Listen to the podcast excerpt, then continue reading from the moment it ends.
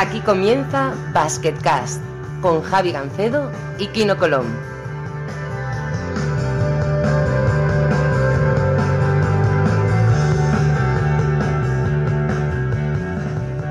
Hola a todos y bienvenidos a un nuevo episodio de Basketcast. Soy Javi Gancedo, obviamente en mi casa, y me imagino que también en su casa está Kino Colón. Kino, muy buenas.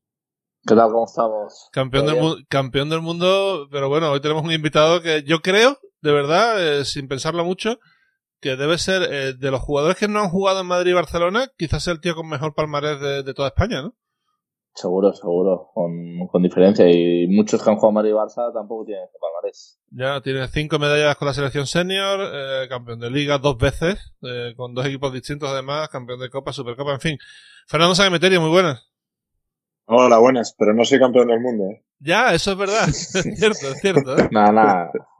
Me corrió el Colón, te lo meas, te lo meas fácil. Pero si eres, si eres medallista olímpico también, que eso también tiene su gracia, ¿no? Eh, En fin. Sí. sí, no, la verdad que sí. Algo hemos ganado. Algo dice. Madre mía, ¿eh? hay que joderse. Bueno, eh, creo que de lo lógico y lo normal es empezar por la situación que hay ahora mismo en, en este país. Eh, ya sé que este es un podcast de básquet, pero, en fin, lo que está pasando con el coronavirus es bastante fuerte. Obviamente, invitamos a todo el mundo a que se quede en casa y a que ayude a que controlemos el virus, pero, bueno, mucha gente hizo broma con ello al principio, pero, pero la situación es seria, ¿verdad? Sí, yo creo que sí. Yo, yo la verdad es que más o menos me lo he tomado un poco en serio siempre. He visto, he visto venir cómo venía lo de China y, y la verdad que veía que, que aquí no se estaba tomando en serio y que, bueno, pues los casos iban, iban subiendo, iban subiendo y, y subían de una manera exponencial, cada tres días se doblaban y, bueno, pues eh, está claro, creo que ya todos tenemos claro el motivo de que es por la, el, posible colapso de los, de los hospitales y creo que es lo que, lo que hay que hacer y aquí estamos encerrados.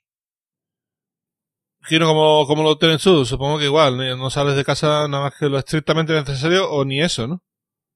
Ni eso, ni eso, ni he salido. Y la verdad es que a veces te apetece salir un poco porque con la, con la niña por aquí dando vueltas, a veces casi es mejor ir a entrenar que te cansas menos. Pero nada, al final la situación es, muy seria como dice Fer, eh, hay que ayudar un poco a todos los de la sanidad que, bueno, que están un poco colapsados y bueno, intentar frenarlo de, la manera que nosotros podemos hacerlo, que es quedarnos en casa, que al final, dentro de todas las cosas que nos podían tocar, tampoco es tan mala. La gente yo creo que se está quejando mucho ya un poco por, por vicio o por aburrimiento, pero al final, eh, si ves otras generaciones han tenido que ir a la guerra o han tenido que hacer otras cosas, nosotros solo nos piden que nos quedemos en casa, pues bueno, hay momentos que te saturas un poco, pero pero bueno, yo creo que, es lo que hay que hacer y como, como has dicho tú, invitar a todo el mundo a que se quede en casa y que no hagan tanto el, el tonto por ahí. Sí, porque no hay nada que hacer ahí fuera. Eh, tengo una buena noticia para vosotros, de todas formas, con todo esto. Estoy trabajando en casa, obviamente, y estamos haciendo algún videoblog porque, porque bueno, algo tenemos que poner en la página de Euroliga. Y he hablado con Mike Toby y tiene la promesa firme de que va a utilizar este tiempo para aprender español, ¿eh? Que lo sepáis. Oh. no sé yo, no sé yo. A los americanos esto les cuesta mucho, aunque él sí que ya, ya lleva unos cuantos años aquí en España, pero yo no me lo creo. Yo no. Va a acabar la cuarentena esta y va a seguir sin hablar. Es probable, no sé. Eh, dice que no, está solo, que su novia la ha pillado en otro lado y que, y que el hombre está allí, pues solo en Valencia, intentando leer muchos libros, intentando no estar todo el día pegado al ordenador. Y sí es verdad que Valencia Vázquez se ha portado bastante bien y os ha traído un, un montón de cosas, ¿no, Fernando? Sí, sí, sí, nos han traído bueno, material para, para que trabajemos, tintas, eh, los baloncitos estos medicinales, bueno, pero la verdad que una bicicleta incluso estática. Así ¿Ya las has estrenado no? Algo no, todavía es que no me ha llegado, me llega, me, me llega el viernes. pero, pero bueno, la, según llegue tengo unas ganas locas de estrenarla. no sé si lo decía en serio, de verdad, pero hombre, yo creo que tiene, tiene que apetecer hacer ejercicio. Soy gente que está acostumbrado a, a moveros todo el día. Y, joder, meterse en, O sea, pasar de gran actividad física a cero total no tiene que ser fácil, ¿eh? No, es yo como no que te falta algo a veces. De... Sí, es verdad que te falta algo, pero yo no estoy en la fase de que, bueno, ni tan mal. Un parón aquí no, no me venía mal, llevamos muchos viajes, muchos partidos. Y imagino que me llegará en estos 15 días o más que estaremos ahí en casa, pero de momento veo la bici y no tengo unas ganas locas de saltar a por ella. Ya, bueno, me lo puedo imaginar. Yo Yo la verdad es que si tuviera una bici ahora mismo, tal y como estoy, la usaría cada día, macho, porque eh, al final estoy haciendo el mismo horario que en Euroliga. O sea, estoy de 9 a 6 y media haciendo igual también un montón de cosas porque estamos adelantando trabajo para la Final Four que yo supongo que se jugará, aunque no sé si, no sé cómo, ni cuándo, ni nada, porque hasta el 17 de abril mínimo las fronteras están cerradas y no se puede jugar ni en Turquía ni en Israel, con lo cual hasta el 17 de abril eh, nada de nada, seguro que no va a haber Euroliga y después tendrán que tomar una decisión en base a, a lo que pase. Valencia y tres más, Valencia y tres más, no te líes, Javi. Las hacemos aquí en Valencia, si queréis. Hombre, hombre a, a, Fer lo único que le falta ya es la Euroliga. Eh, fue que el primer quinteto de Euroliga un año ha jugado Final Four, pero. Pero. No, tampoco, no, tampoco ha jugado. No ha jugado, ¿verdad? El no, año, el año... hay una. Es curioso, yo estuve. Eh, llegué a Vitoria cuando llevaban cuatro o cinco Final Four seguidas estuve siete años sin jugar ninguna Final Four y cuando me fui al año siguiente la jugaron. O sea que, que yo creo que, que algún gafe tengo con eso. Bueno, eso es cuestión de ganarse la pizza y ya está, hombre, sí, no es, no es para tanto. Además, ahora igual eh, cogí algún equipo con el pie cambiado cuando volváis, os metéis en playoff y sorprendéis y nunca se sabe, tío. Esto... Hay equipos que mira Zalgiris hace dos años, ¿no? O sea, nadie contaba con ellos, o Partizan en 2010, a veces a veces pasa, casi siempre entran los mismos equipos, sobre todo el Chesca, que lleva algo así como 16 de las últimas 17. Pero a veces pasa, nunca, nunca se sabe. Pero bueno, eh, volviendo al tema del coronavirus, eso, eh, quedarse en casa. Eh, ¿Cómo lleváis el cambio de hábitos? Eh, por lo menos lo bueno es que tendréis más tiempo para la familia, eso es obvio. Sí, sí, eso es, eso es lo, lo bueno. La verdad que hay, hay momentos que, que disfrutas, disfrutas mucho, ¿no? De, de, yo, por ejemplo, hoy estaba simplemente jugando un partido con mi hija en el, en el pasillo de fútbol y bueno, son cosas que, que normalmente no haces y que, y que disfrutas. Eh, así que bueno, de momento bien, llevamos solo cinco días, veremos cuando llevemos eh, 12 o 13. Totalmente, Kino, y desde el punto de vista, a ti que te gusta la psicología, desde el punto de vista psicológico, eh, bueno, supongo que mantener la mente clara, marcarse algún tipo de objetivo y, y mirar hacia adelante deben ser lo que todo el mundo intenta, ¿no? Porque es que si no, esto es un rollo, ¿no? Sí, bueno, al final entender la situación, estar positivos es lo que, lo que siempre se dice aquí en, psicología, ver la parte siempre positiva. Al final lo que dice, lo que decimos nosotros, estar un poco con la familia, poder descansar. Eh, por ejemplo, nosotros somos deportistas, siempre tienes algún te duele algo, pues estos días pues, para recuperar, eh, luego pues, eh, eh, intentar leer mucho, intentar pues, eh, pues ver documentales de cosas que te, que te interesen, como por ejemplo hacer puede ser la economía o la psicología y tal, y al final, o incluso ver partidos viejos, yo creo que queda bien un poco para, para recordar buenos tiempos, coger alguna rutina y al final, lo he dicho antes, no es, no es una de las cosas más duras que, que me te toca hacer, quedarte en casa y yo ni tan mal. Sí, yo igual, yo soy muy, yo soy muy casero, así que yo estoy, yo estoy encantado. Mira, podemos hacer una ronda de recomendaciones. Eh, os voy a pedir una serie, una peli y un libro que podéis recomendar a la gente que pueda leer ahora. ¿eh? A ver, a ver por dónde salís, ¿eh? Yo el libro lo tengo claro, el de, de Fer yo creo que lo ha leído, el de Agassi, Open. Eh, creo que es un libro muy bueno, al que le gusta el deporte y tal. Ese lo tengo claro. Y si no, un, estoy leyendo ahora El poder de confiar en ti, que es bastante bueno a través de la psicología también, de, pues, de autoestima, de confianza y tal, y creo que, que es bastante bueno. ¿Y ¿Serie y peli, entonces? Eh... Serie, Yo... voy a poner eh, La Casa de Papel, que lo ha visto todo el mundo, pero si no, otra voy a optar por otra española, la de Vivir sin Permiso, la acabé ayer con mi mujer y la verdad que me gustó mucho. Y peli, voy a poner una de básquet, eh, a ver, eh, Coach Carter. Coach Carter es una película que, que me gusta. Está guay, está, está, bastante bien. Está bien lograda, tío. Además, Samuel L. Jackson lo hace, lo hace guay, tío. En fin. Eh, Fer, ¿tú, eh... Fer, Fer, ¿tú qué tienes? Yo, eh, eh, serie siempre he sido fan de, de, Manos a la Obra. Manos a la Obra es un, es un clásico. Como, Hay que recuperarlo. Como Manolo, Manolo y Benito. Hay un, hay un capítulo que es de Efecto 2000 que, que, que Benito se encierra en casa eh, pensando en que en el año 2000 va a ser el, el hecatombe y viene muy bien para estos días de, de cuarentena.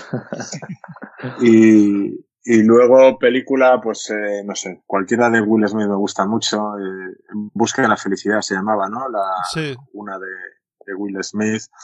Eh, pero bueno, tampoco, tampoco soy muy, muy, de cine, ¿eh? la verdad. Me cuesta mucho quedarme quieto viendo una, una película. Y, y libro, pues, eh, no sé, a mí me gusta mucho el que, el que escribió Tony Nadal, Todo se puede entrenar. Me parece muy recomendable y que tiene una filosofía de vida que, que me identifico mucho con ella. Bueno, me toca a mí. A ver, eh, por seguir más o menos, voy a decir también series españolas y libros de autores españoles porque, porque también será más fácil para la gente, supongo. Eh, el último libro español que he leído que me ha gustado mucho es Pep de Martín Perarnau. Martín Perarnau ha hecho un libro, hizo un libro sobre la primera temporada de Pep Guardiola en el Bayern Múnich y todos los problemas que tuvo y todo, digamos que tuvo acceso total a todas las reuniones y todo y le quedó un libro Bastante chulo, recomendado. Por cierto, el de Agassi también recomendado, buenísimo, me encantó el Open. Eh, y luego, serie española, voy a decir una que hay en Movistar, que en su momento fue la primera serie que hizo Movistar de ficción y que pasó un poco desapercibida, que se llama Crematorio, que va sobre la, las movidas hechas de corrupción en, Valencia y todo eso, y que sale Pepe Sancho haciendo un papel brutal de, malísimo, que, que de verdad... Eh, muy recomendado. Está, en Movistar, si tenéis Movistar eh, lo podéis ver, si no, pues tendréis que ir a otros métodos más ilegales para verla, supongo. Y... ¿Y qué me falta? Y una serie. No, bueno, no sé, ya lo he dicho, me falta una película. Bueno, eh, estamos haciendo un pequeño cineclub, Belén y yo, con películas que tenemos por ahí grabadas antiguas. Y como hemos visto cuatro, voy a decir la que más me ha gustado, que es La maldición del escorpión de Jade, de Woody Allen. Magnífica película, redonda, muy divertida y bueno, supongo que hay que ver un poquito de comedia también para entretenerse, porque si no, esto ya te digo, eh, es bastante rollo, pero hay que hacerlo, hay que hacerlo, no nos queda otra que quedarnos por aquí. Me han pedido mucho, Fernando, que hablemos de economía. Y teniéndote aquí, me parece lógico preguntarte lo primero, ¿de dónde sale tu, tu pasión por, bueno, por los fondos de inversión, por la economía? Eh, ¿Cuándo empezaste y, bueno, quién te metió en ello? Bueno, nada, la verdad es que fue poco a poco. No, no tengo ningún, ningún padre que economista ni nada de eso, son los dos, los dos son médicos y, bueno, pues eh, al final vas teniendo una cantidad de dinero, vas teniendo ingresos y bueno, buscando un poco cómo, cómo poder invertirlo, pues eh, di con una, con una persona que me, me habló de un poco de, de, fondos de inversión y tal y a través de ahí pues ya fui yo eh, leyendo, investigando, eh, viéndome de todo y, bueno, pues al final así poco a poco fui, fui aprendiendo, digamos que soy un poco autodidacta. Se trae apuntes a los viajes y todo el tío, o sea, va, para arriba. Yo creo que cuando se retire tiene el negocio garantizado. Bueno, de hecho, eh, ya estás haciendo charlas. Yo he visto una charla en internet, en YouTube, de una hora. se te, y a mí me ha fichado, a mí me ha fichado como cliente ya el tío. Es una máquina, no, no, no pierde el tiempo. no, no, no, no quiere, no quiere.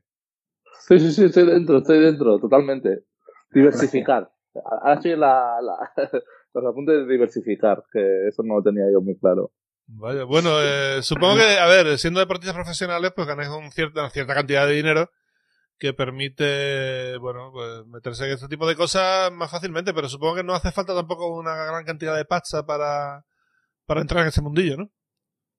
No, no, no, esa es una, una equivocación que tiene mucha gente que, piensa que esto solo es para para gente de mucho dinero y, y, yo creo que no, que, desde poca cantidad se puede ir acumulando y, y, es lo más importante. El dinero que no vayas a usar, pues eh, ponerlo a trabajar y que, y que vaya generando, aunque ahora no está generando mucho, pero, pero estamos en un momento precisamente muy duro, pero, pero bueno, precisamente puede ser un, gran momento de siembra en, en el futuro.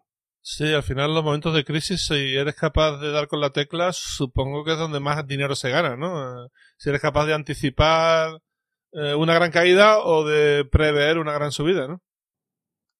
Sí, bueno, más que, más que anticipar o prever, que, que en el mundo de la inversión, para mí, y bueno, y creo que mucha gente eh, te lo dice, es relativamente imposible, es estar preparado, que tu que tu cartera esté preparada para cuando venga lo que está viniendo sufra lo menos posible y que cuando pase lo que viene, pues eh, aquello tire para arriba, ¿no? Y, ahora es un momento creo que muy difícil, por eso, por eso está bajando todo, pero es un momento histórico para, para creo que, que invertir y, poder de aquí a 10 años, eh, eh, por ejemplo, te pongo un ejemplo, eh, Google, pues bueno, ahora está bajando porque está bajando, pero Google va a seguir ahí y la gente está en su casa usando Google y, bueno, pues Google seguirá y ahora ha caído mucho y, por ejemplo, puede ser una, una opción. Sí, pero luego empresas como, por ejemplo, Twitter, eh, por poner una que yo me acuerdo cuando salió de empresa, cuando salió a bolsa, digo, esto va a subir de la hostia, y resulta que no, que todo lo contrario, que bajó, o sea que a veces no es tanto de estar ahí, sino, no sé, como, como tener más perspectivas de futuro o algo así, ¿no? Sí, la bolsa cotiza el futuro y el precio actual, o sea, hay unas, unos ratios para valorar la empresa y como cualquier inversión es como una casa, ¿no? Si tú una casa la compras cara respecto a lo que hay alrededor, pues eh, por muy bonita que sea esa casa, es difícil que se revalorice. Si compras una casa en una situación de crisis que a lo mejor el dueño necesita liquidez y la compras más barata de lo que está alrededor, aunque sea fea, si la compras más barata, pues eh, seguramente ganes más dinero que, que comprando la casa, la casa bonita. Entiendo. Aquino, cuando hablas de, de que te has metido en el de cliente, ¿quiere decir que te está dando algún tipo de clase o que le estás prestando pasta para que la juegue él? O sea, ¿cómo va eso? no, clases, no, Clases diarias, clases diarias. Lo segundo todavía no quiere, pero yo creo que cuando se retire eh, lo podrá hacer fácilmente. Y nada, la verdad es que el tío es una máquina. Aparte le gusta, se nota y está informado. Entonces, bueno, entre él y, mi padre pues, eh, me van aconsejando y yo voy cogiendo, cogiendo ideas y al final pues casi, casi estoy hasta para dar algún consejo. Entonces, eh, bueno, pues eh, yo creo que, con él y con Sastre hablamos mucho y nos entretenemos y es algo que, bueno, que este año estoy aprendiendo mucho. Mm, interesante. Bueno, ya, ya os pediré fuera de micrófono, tío, porque yo, yo estas cosas soy, soy malísimo y quiero aprender. Me gustaría meterme en el mundillo por, pues bueno, es que es lo que tú dices, para tener el dinero en el banco, pues a lo mejor si eres capaz de meterlo en algún sitio y que funcione un poquito mejor, pues bienvenido sea, ¿no? Aunque sea de poco riesgo, ¿no? Supongo que... Al final, eh, esa es otra cosa, el riesgo es el que tú quieras tener, ¿no? Una vez que conoces cómo son cada fondo de inversión, supongo que, que tú eliges más o menos cuánto te quieres mojar, ¿no? Sí, claro. Bueno, sí, hay cuánto te quieres mojar en cuanto al dinero que quieres poner, evidentemente, y luego el, la volatilidad, o sea, lo que sube y baja ese dinero, tú pones mil y, por ejemplo, si lo hubieras metido hace un mes, pues ahora tendrías 500. Si eres capaz de soportar eso, pues eh, adelante, porque a largo plazo a lo mejor esos 1000 se han convertido en 2000. Pero por el camino has pasado en que, en que ahora estás viendo en la cuenta que hay 500, ¿no? Entonces, si eres capaz de soportar eso, pues eh, es, yo creo que no hay mejor manera de invertir el dinero. Ahora, es, es verdad que, que, bueno, que no es, no es fácil y no todo el mundo, no está hecho para todo el mundo. ¿Hay alguna regla así no escrita en plan, pues juégate tanto? O sea, evidentemente tienes que intentar jugar el dinero que no necesites. En el momento que te metas a jugar dinero que necesites para pagar hipotecas o, gastos, pues estás jodido, supongo. Pero ¿hay alguna regla en especial? No, regla no, pero, pero bueno, yo creo que creo que estaría bien que tuvieras eh, pues para vivir un año sin te echan del trabajo, ¿no? Para vivir durante un año y el resto eh, sí que lo podrías lo podrías invertir y dentro de, invertirlo pues hay diferentes diferentes maneras, diferentes formas, pero lo que está lo que yo tengo claro es que tiene que ser a largo plazo y un dinero que que, pues, que cuando pase cualquier imprevisto eh, no vayas no vayas a necesitar porque por ejemplo te viene un coronavirus y tienes que sacar el dinero ahora y entonces es cuando sí que pierdes, eso está claro. Mientras tú no lo saques, el dinero no, está perdido ni ganado. Bueno, la carrera de Fernando Sáenz es para estar orgulloso. No ha jugado nunca en Madrid y Barcelona, pero yo creo que ni falta que ha hecho porque el palmarés suyo es espectacular. Y no sé si lo has echado de menos en tu carrera, jugar en uno de estos dos equipos. No, bueno, la verdad que no, no sé. Eh, yo creo que eh, jugar en, en Vitoria y en Valencia me ha permitido ganar dos ligas, eh, una en cada ciudad, y yo no sé lo que es ganar una liga con, con Barça o con Madrid, pero, pero sí que es verdad que cuando ganas con Vitoria, eh, en una ciudad pequeña, que toda la ciudad vive el baloncesto, eh, pues ganar ese, esa liga pues eh, fue algo especial, ¿no? Cómo se volcaba la gente y cómo lo celebraba y cómo estaba la, la plaza de la Virgen Blanca hasta arriba. Y, y, luego en Valencia lo mismo. En Valencia cuando ganamos la liga, que era encima la primera la historia del club, pues eh, la gente se volvió loca, la gente, me acuerdo que encima lo celebramos en la Fonteta, eh, todo el mundo en la pista, todo el mundo como loco y luego ibas por la calle y en vez de darte enhorabuena te daban las gracias, ¿no? O sea, es algo que he vivido que ha sido algo especial, que jugando en Madrid y Barça tiene evidentemente cosas chulas, pero y hubiera ganado posiblemente a, a lo mejor alguna liga más, pero, pero esa sensación de, de, ganarla en uno de esos equipos es algo especial. So, de hecho, solamente hay tres jugadores que hayan ganado la liga con dos equipos distintos que ninguno de los dos sea Madrid y Barça.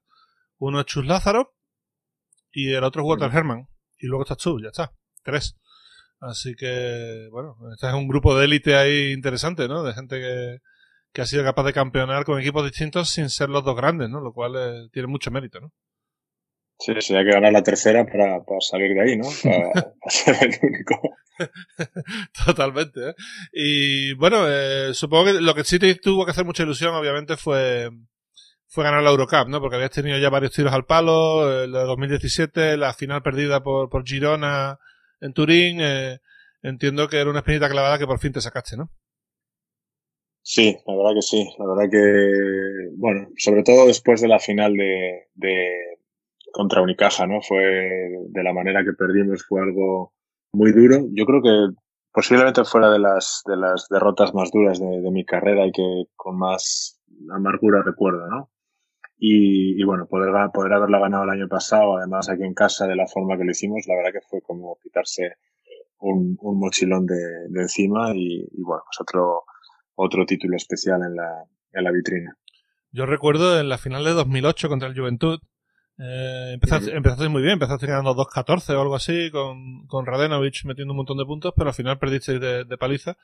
Y recuerdo una entrevista que te hice al, al final del partido, que me dijiste, bueno, eh, da igual porque el segundo clasificado de la Eurocup, eh, si, si entra el primero por liga, eh, también va a la Euroliga. Entonces no te, creo que lo tenemos bien para ir. Te dije yo, mmm, hemos cambiado las normas este año, macho. Y joder, me acuerdo Era joven. La, la, la, cara con la que miraste como diciendo entre, entre eres un cabrón y qué putada. O sea, fue aquello. Era joven, era joven e iluso, encima no, no, sabía lo que se estaba cociendo por atrás, que era que, nos, que se iba todo a tomar por saco en la Casvallo, ¿no? Sí, aquello aquí no era un, pro, era un proyecto chulo, pero, pero la verdad es que tiraron de mucha pasta al principio y, mira, hablando de... Me acuerdo, me acuerdo que empezaron a fichar ahí a lo bestia y jugadorazos, eh, Raúl López también estaba ahí, un montón de, de gente así con más nombre y nada, eso duró creo que un par de años o, o tres máximo y ya empezó ahí una crisis que no, no había manera de levantarlo eso. No hubo manera. De hecho, el gran titular recuerdo que era que Fran Vázquez, que iba a ir a la NBA, eh, decidió fichar sí. por el Girona. O sea, aquello fue un bombazo. Sí, sí, ficharon a... Bueno, yo llegué el año después, eh, que ya venía un poco intentando hacerlo con cabeza pero, pero sí, el primer año ficharon a Raúl López, primero ficharon a Germán Gabriel. Y me acuerdo que estábamos con él en la, en la selección y, y, iban fichando a, y Germán venía súper contento, ¿no? contratazo tal en, en Casvallo y tal. Y, y entonces luego ficharon a Raúl López, a Fran Vázquez, a Ariel McDonald, a Salenga, a quién, Germán, te has fichado de jugador número 12, le íbamos diciendo, te has fichado de jugador número 12. se iba, se iba cabreando el tío en la, selección. Sí, sí, no, un, pegaron un petardazo aquel año, la verdad. Recuerdo, lo siento, Kino, pero recuerdo un poco a lo del año pasado en Bachejesir, ¿eh? Mucho fichar de campanilla, pero al final eh, no tuvo, no ha tenido mucha continuidad, ¿no? Porque este año han tirado por un presupuesto bastante más modesto, ¿no?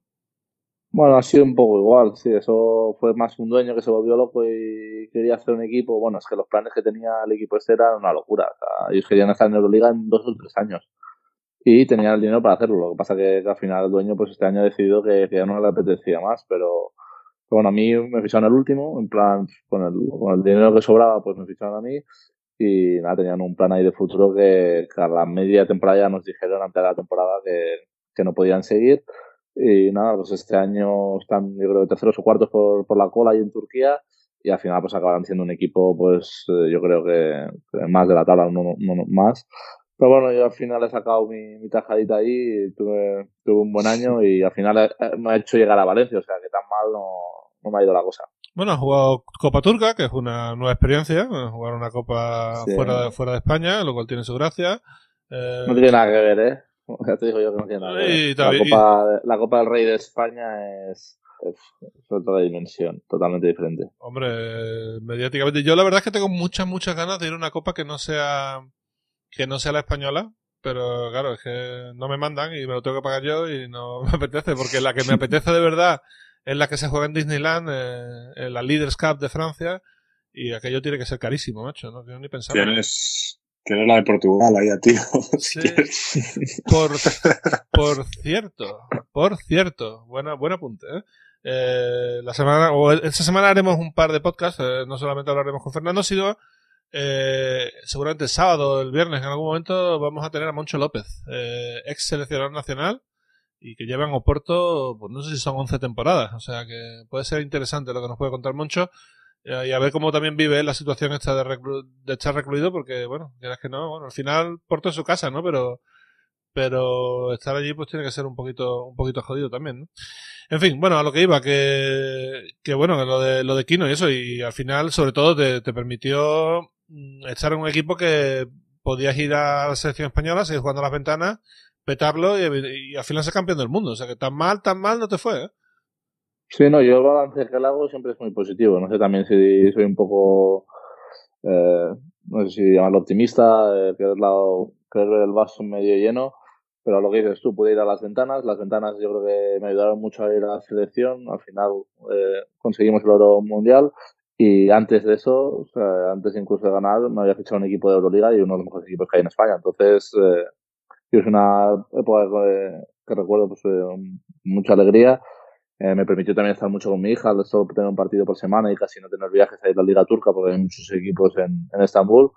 Eh, pero es verdad que bueno que el proyecto que al que yo iba o que pensaba que, se podía formar pues no, no ha pasado a más, pero bueno, tampoco es algo que, ahora mismo me preocupe ni, ni vea con, con malos ojos. Y empezar Basketcast, ¿qué más quieres, tío? O sea, ya todo, todo rodado. Es verdad, empezamos Basketcast el año pasado y mira, y de ahí vamos, vamos para arriba, ¿eh? Ahora con un tío como Fer aquí en el programa, es que eso que hemos crecido mucho. Ya, ya, la, verdad es que mm, nunca he mirado mucho el tema este de, de audiencias y eso. Eh, eh, lo voy mirando yo que sé una vez cada mes y tal, pero me imagino que la, gente lo escuchará más, ¿no? Porque es que, es que en fin, las opciones de ocio son limitadas. Sí, sí, sí. Sí, imagino que sí, con el tirón de ser también. Oye, por cierto, que yo, eh, mi primer buen partido en ACB eh, lo jugué contra, contra Fer y uno de mis highlights, el primer highlight que tengo en ACB es un crossover que le hago a, Fernando y luego de ahí una asistencia similar y justo hoy, hoy me he acordado porque ha habido un chico que me ha pasado de los highlights y dice, ah, para que, para que mates el tiempo. Y nada, la primera o segunda jugada es la de la que le hago a Fer. Ostras, pues pasa, Pásame, pásame, el vídeo. me acuerdo. Me acuerdo, de aquel, me acuerdo de aquel partido que, que salió Kino, el segundo cuarto, así, ¿no? Y, sí y empezó allí, montó un, un, lío ahí en el huesa asistencia, no sé qué, tal, pase por detrás de la espalda, mate, y aquello que era un partido que ganábamos más o menos bien y se nos empezó a complicar, a complicar y, y, y pero este tío quién es, ¿qué? No, no está scouting, ¿eh? Racosis me preguntó, me preguntó y todo Racosis, tú, pero tú cuántos años tienes, ¿qué haces aquí? en medio del partido yo flipando porque era, ese era como uno de mis ídolos de antes y yo dijo, mira, y no, pues eh, justo hoy ha, salido, vaya pelos que teníamos ahí, ¿eh? Bueno, tú sigues manteniendo la pelambrera, pero yo ahí sin barbita, unos pelambrera gorda, ya, ya pondré el vídeo por, por Twitter o algo. Sí, bueno, si no... por favor. pero quita, quita el defensor. Vaya tela. No, bueno, a ver. Eh, Fernando, ¿tú nunca has tenido la oportunidad de jugar fuera de España? ¿Nunca te has ido una oferta por ahí de algún equipo de Euroliga? Sobre todo, joder, en algún momento que estabas en el primer quinteto de la liga, algo saldría por ahí, ¿no? No, bueno, eh, cuando pasó eso yo tenía un año más de contrato con Vitoria y, y ese verano me ofrecieron la, la renovación y bueno, pues allí, allí me quedé. Realmente nunca he estado así en, en el mercado, salvo cuando salí de, de Vitoria. Bueno, te voy a tener que hablar de ello. ¿eh? eh, no has podido jugar en Madrid o Barcelona, pero tuviste la gran oportunidad de jugar en el Caja San Fernando. Bueno, que no llegó a pasar, pero que, que, estaba hecho. O sea, llega Joan Plaza a Sevilla, lo primero que hace es pedir a Fernando San Emeterio. San Emeterio está en una situación que no juega mucho allí en Vitoria el primer año. Y, y bueno, en la 2000, era el verano de 2009, si no recuerdo. A mí me has contado alguna vez que, estaba hecho, hecho, hecho, ¿no? Sí, sí, sí, sí, vamos, estaba yo en, julio, a principios de julio me, me, llama mi agente me dice que Vitoria le ha dicho que me buscara equipo y que bueno que Sevilla estaba muy interesado y tal y bueno bueno pues nada pues si quieren que me vaya y, además eh, Sevilla me, me gustaba la, la propuesta y tal pues nada pues eh, probámonos. Y, y bueno me llamó Joan Plaza y todo yo estaba me acuerdo que de viaje en, en Estados Unidos estuve hablando con él de un poco lo que quería y tal. O sea que vamos yo lo daba prácticamente por hecho pero bueno en Vitoria ya sabes que, que pegan volantazos así rápidos y, y entonces eh, pues eh, al final luego el Madrid con la negociación con eso en Prillón y no sé qué no sé qué pasó. Total que al final fue Sergi el que se fue al Madrid. Yo empecé la pretemporada en Vitoria sin saber si realmente iba a terminar ahí o, o me iba a ir. Y, y bueno pues nada al final me quedé y precisamente fue el año que terminó con con la liga y, con la canastita esa famosa y, tal, así que fue como un guion de, película, la verdad. Fue una pena no haber podido ir a tu Sevilla, pero, pero, pero para mí no, no fue tan mala cosa. A mí es que hubo, un momento, hubo un momento que Ese sí que es un buen highlight, ¿eh? no como el mío, ese sí que es un buen highlight, de una canasta para ganar la liga. Solo pocas personas lo pueden decir, ¿eh? Bueno, además, eh, no, no, no fue para ganar, fue para empatar, porque luego tenía el, el marrón de meter el tiro libre para ganar la liga. Que eso me gustó, me gustó el gesto de calma, calma. Ah, sí, sí, sí, sí, sí, sí. Aquello, sí, es que además, es que en, en calma, calma, que en, cuatro días tengo la despedida de soltero, que si, si, si, no meto el triple voy a tener que jugar el cuarto, el tiro libre voy a tener que jugar el cuarto partido y ya no va a haber despedida, así que había que meterlo sí o sí. Eso sí que era presión, macho. encima, encima de, de la liga, eh, la despedida los amigos ahí en la grada diciendo, como no los metas. sí, sí. No vamos nosotros solos. No, pero bueno, ¿te pasó algo por la cabeza o intentaste simplemente tener la mente clara y decir, bueno, esto es un tiro libre, punto? Sí, no, la verdad que ahí, no sé, yo soy de la opinión de que hay que meterlo cagado. Yo creo que, que, mucha gente dice, no, yo no noto la presión y tal. No, no, ahí, ahí tienes presión, lo que pasa que hay que tirarlo cagado y pensar que, que es un tiro libre de los muchos que tiras durante los entrenamientos y que hay que meterlo, pero bueno, eh, bueno, hay que meterlo cada uno. Pues sí, el hecho de que Prigión y, Vidal fueran cupos y que el, entonces Tau Cerámica se quedara sin cupos fue lo que hizo que, que no viniera, porque a mí me dijeron, eh, me acuerdo que tuve una conversación, un momento que iba para el club a hablar con el jefe de prensa, entonces Nacho Delgado, que era muy amigo mío, y es muy amigo mío, eh, y me dijo, me encontré con el presidente y me dice, oye, ¿tú crees que darle tres años a Fernando Sanemeterio es mucho? digo, me parece poco. O sea, este tío es un tío para tenerlo ahí, lo que haga falta. Y luego al día siguiente me dijeron, sí, sí, no, esto está hecho, seguro que viene, tal, no sé qué. Y luego veo aquello y digo, pero ¿qué cojones ha pasado, tío?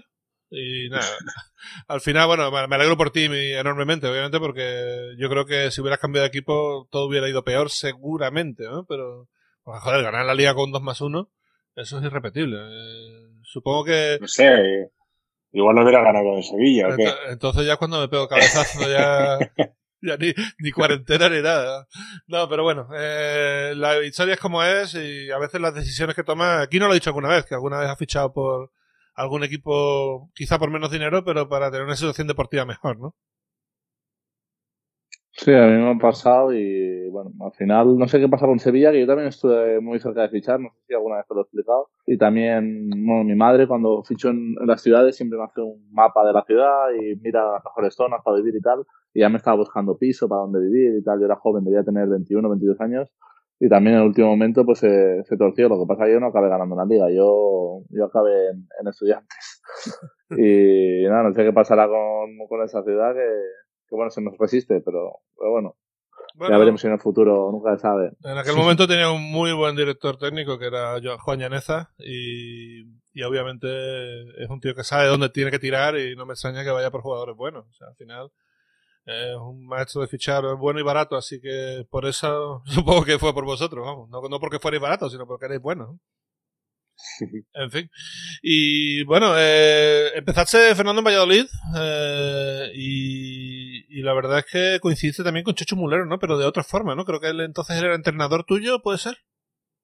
Sí, bueno, yo con Chechu le conozco desde, desde muy, muy pequeño. Yo iba a los, a los campus de, de Lalo García en, en Valladolid eh, y bueno, él, él, ya entrenaba y a mí me cogía y me, me hacía sus, sus clases de técnica individual aparte y tal, y bueno, ya desde, desde muy pequeño le, le conocía.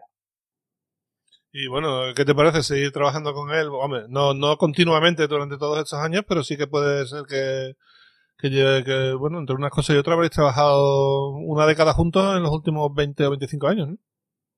Sí, sí, no, la verdad que desde, como te decía, desde pequeño, luego, luego fue director de coordinador, de, o sea, director de cantera cuando yo estaba en cadete junior.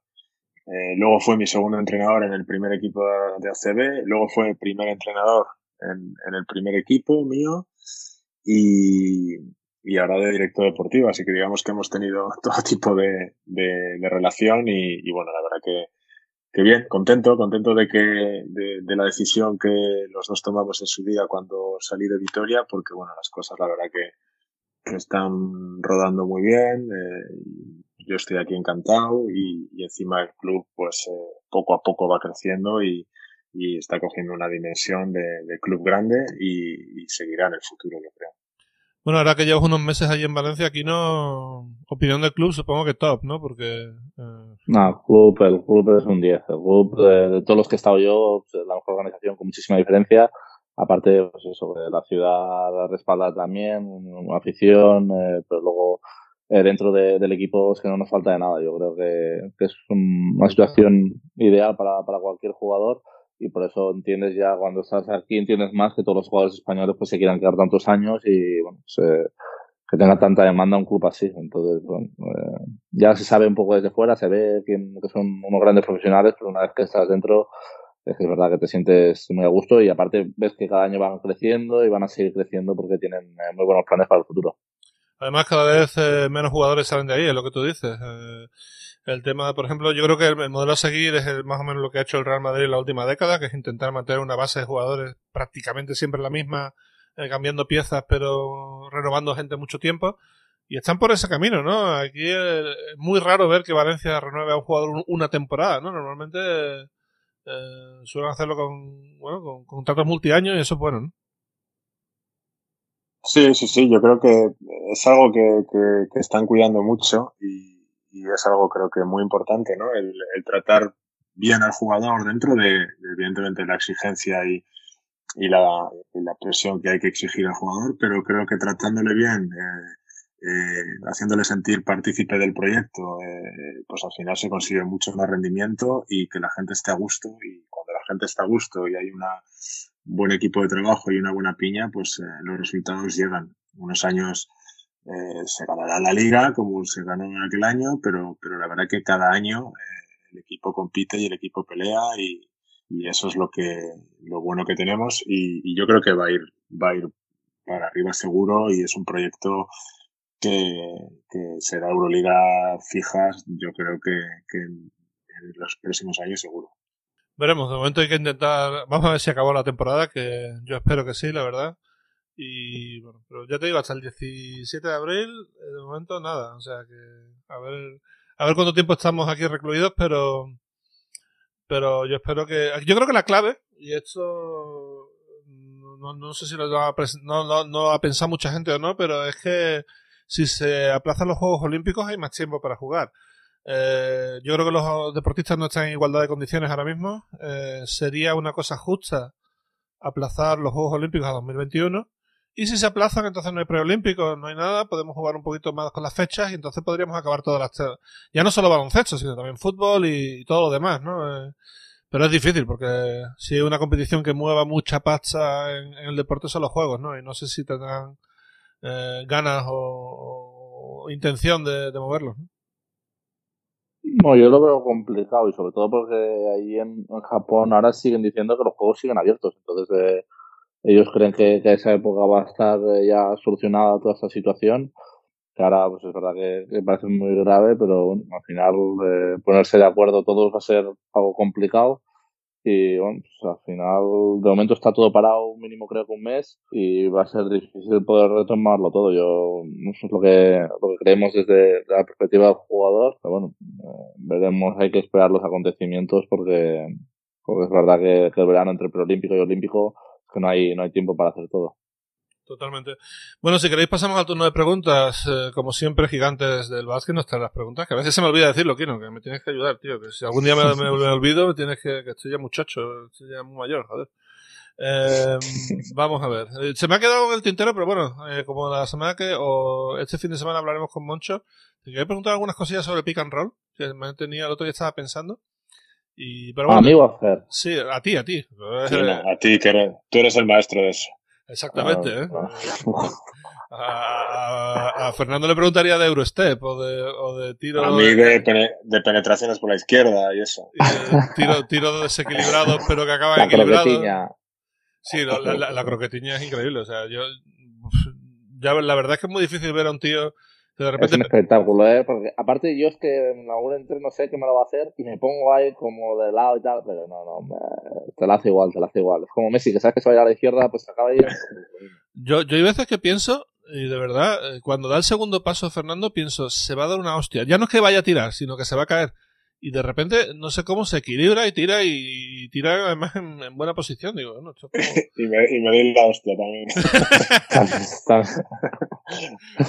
Eso también. No, tampoco no pero bueno sí no lo, del, lo del pick and roll lo que te quería preguntar es cuando subiste a CB y, y ya jugabas con jugadores de élite digamos top eh, aún así supongo que tendrías problemas porque tu cabeza iba a lo mejor más rápido que la de los demás ¿no? y, y uh, tuviste que uh, digamos, ralentizar tu juego de alguna manera? El, dar un paso un poquito más tarde porque la gente no se da cuenta?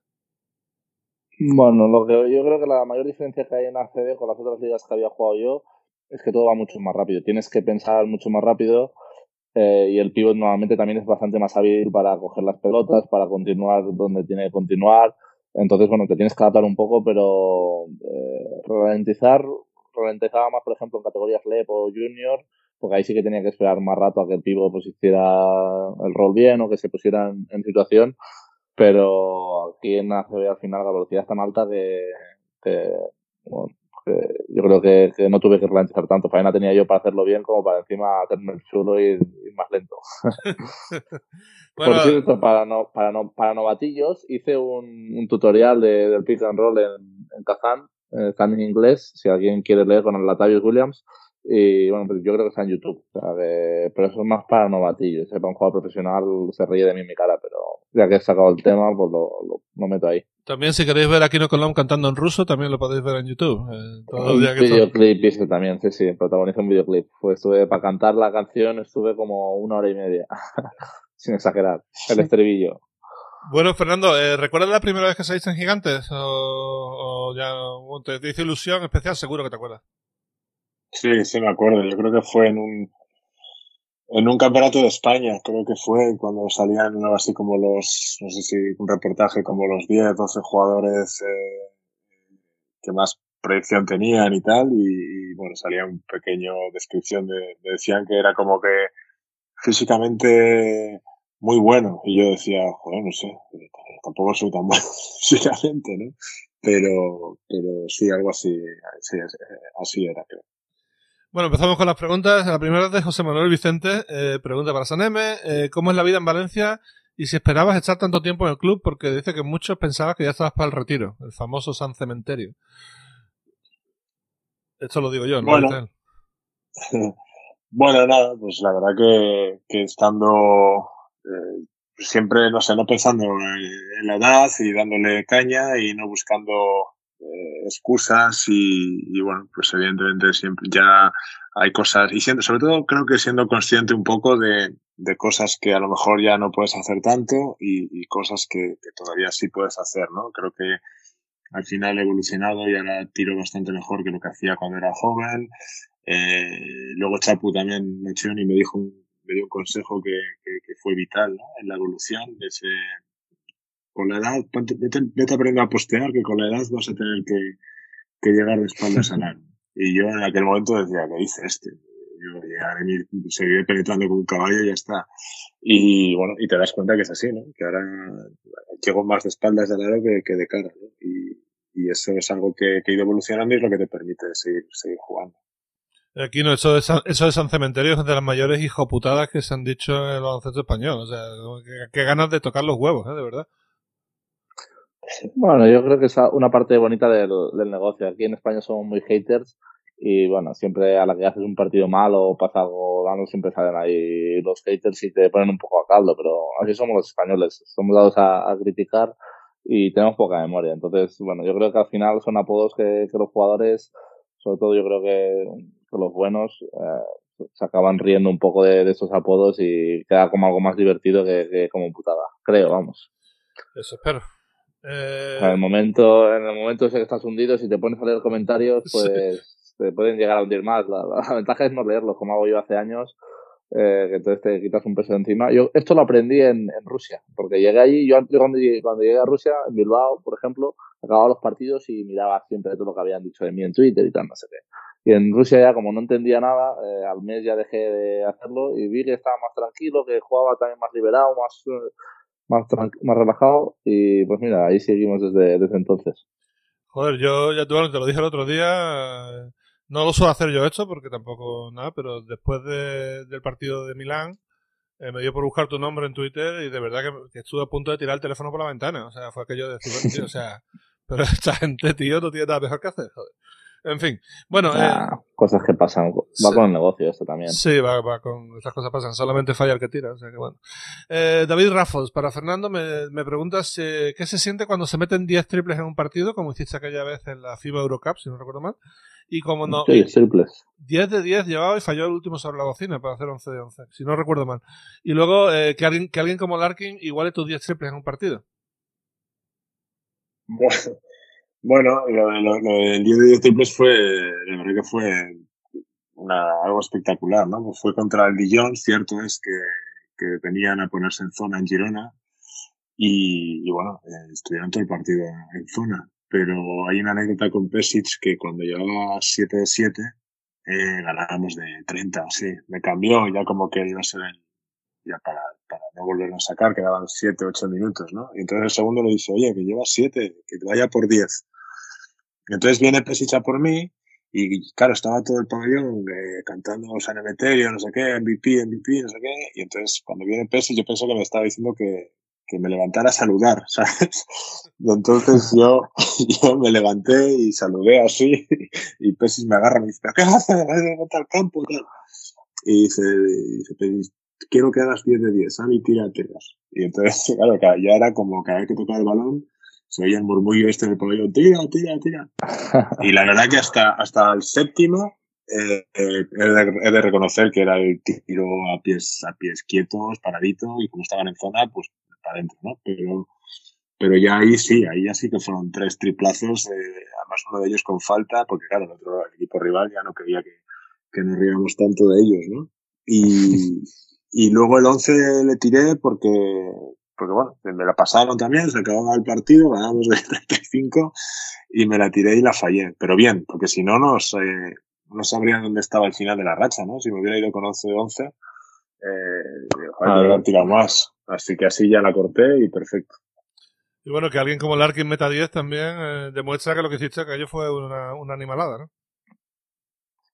Sí, bueno, los del Arquines son en Euroliga, eh, ya no se usa tanto la zona, eh, es base, que quieras que no es más complicado y, y bueno, tiene un mérito de la leche. Pero el Arquín no sé si lo ha hecho, ¿lo ha hecho una vez o un par de veces? Dos veces, dos veces lo ha hecho el tío.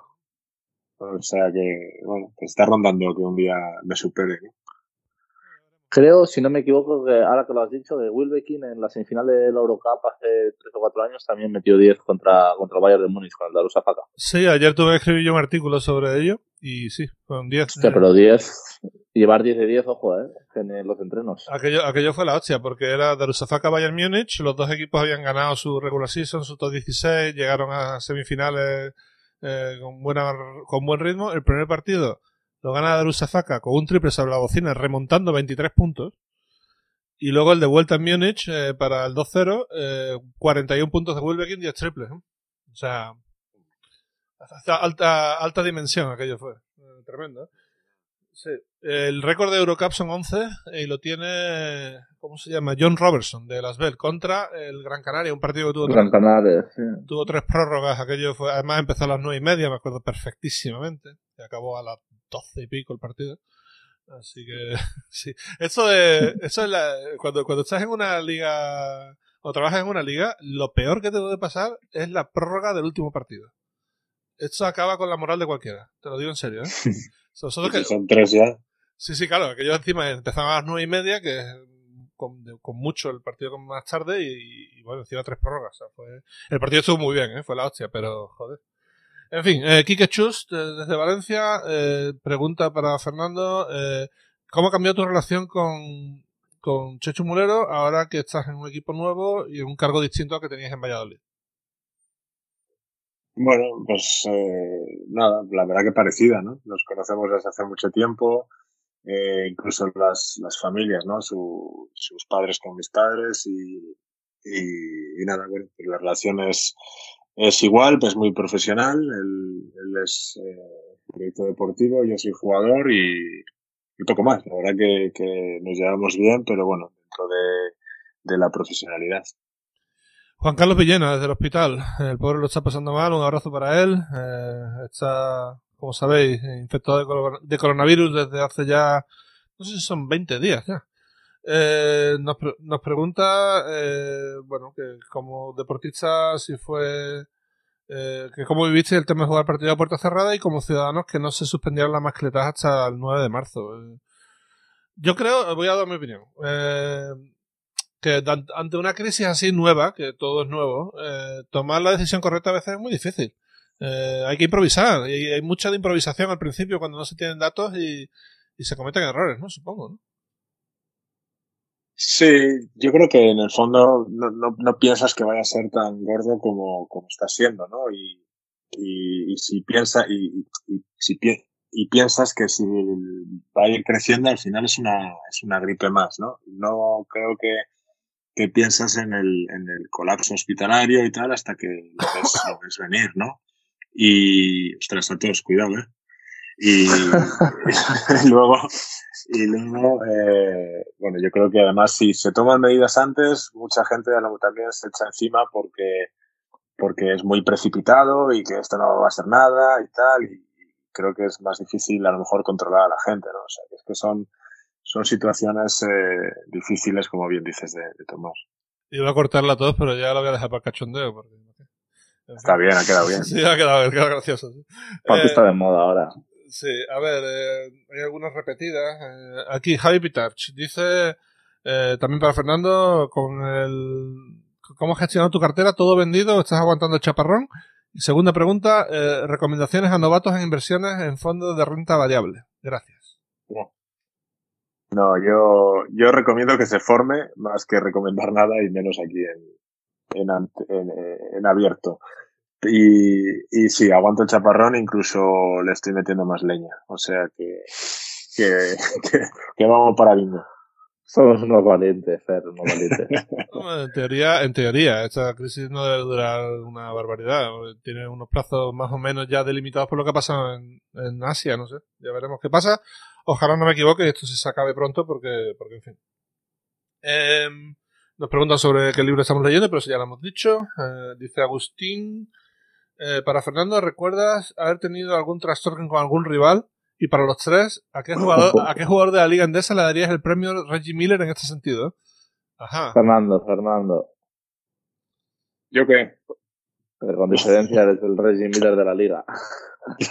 bueno, como vosotros no, no como vosotros no, no os podéis mojar y no deberíais mojaros porque luego el que sea os va a soltar una hostia en cualquier partido. Eh, lo voy a decir yo, que no me lo voy a encontrar fácilmente. Que obviamente, yo no sé si hablará mucho, pero, pero en cuanto a lo de Darman doble, Sadiel Rojas anda bastante alto en, en la categoría europea, vamos. Eh, dicho esto. Sí, pero no creo que sea de, no creo que sea de trash talking. Este. No, tiene pinta de, de hard pushing bueno, no o algo sé, así. Fer, Fer hasta él, sí, no sé. Sí, no, es, es, un tío, es un tío que juega muy duro, que va siempre al límite, que a veces sí que te deja alguna manita así tonta como para provocar.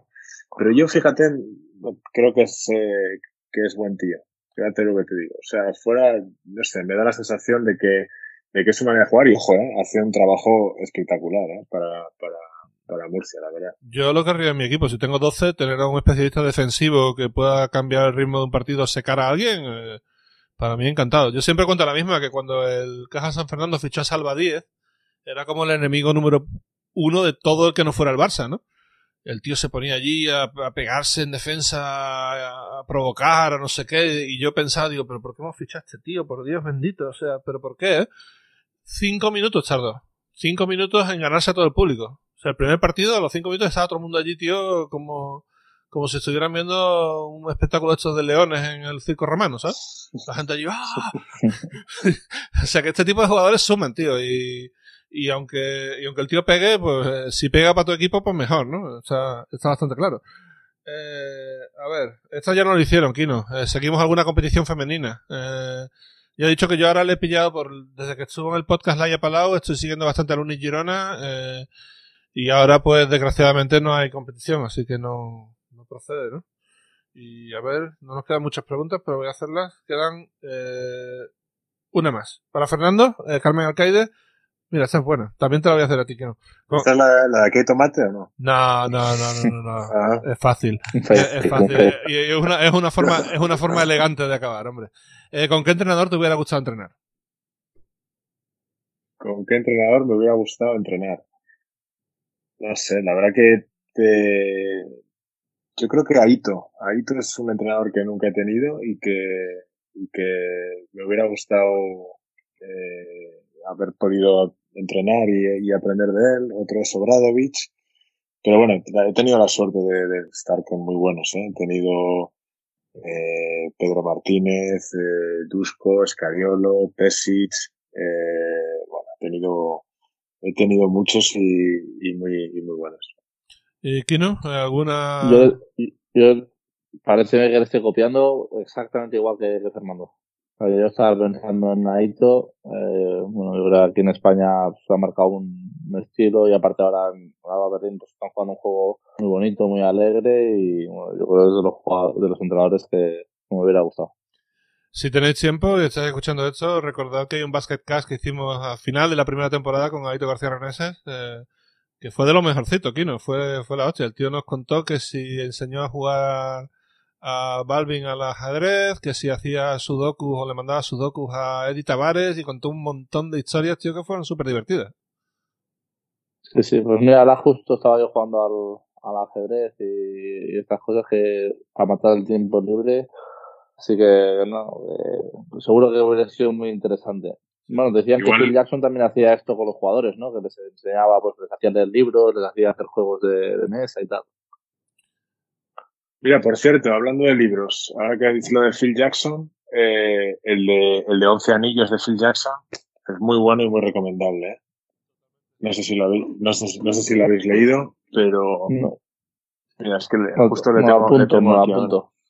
Y si queréis leer un libro gracioso y a la vez instructivo de baloncesto, aunque sea en inglés, el mejor libro que he leído yo de baloncesto, con mucha diferencia, se llama Loose Balls. Eh, va sobre la historia de la ABA, de la liga americana que había a la vez que la NBA en los años 70, y cuenta toda la historia, no solo deportiva, sino de lo, estrafalaria que era la liga, muy divertido, muy, muy bueno. Si algún día tenéis la oportunidad, de Loose Balls eh, es un librazo impresionante. Os, encantará. En fin, eh, Fernando, muchas gracias por pasarte por Basketcast. Eh, eh, la verdad es que teníamos muchas ganas y, joder, eh, muchísimas gracias por, por, haber venido. Nada, gracias a vosotros. Encantado. Y espero que, espero que te hayas divertido y que bueno, y que, y que vosotros dos tengáis muchísimo éxito cuando se reanuden las competiciones, ¿no? Que espero que sea pronto y que, y cada uno vuelva a hacer lo que mejor sabe hacer, que en vuestro caso claramente es jugar al baloncesto, aunque yo qué sé, ahora ya después de haberte escuchado hablar de finanzas, ya no sé qué se te da mejor. No, no, no. Jugar a baloncesto. Claramente. sin duda. Sin duda. Eh, Kino, ¿nos vemos el fin de semana? Perfecto, nos vemos el fin de semana. Perfecto, y nada, gracias a todos por, por estar aquí. Seguiremos, eh, pues eso, el fin de semana con Moncho López aquí en Basketcast. Hasta aquí Basketcast con Javi Gancedo y Kino Colombo.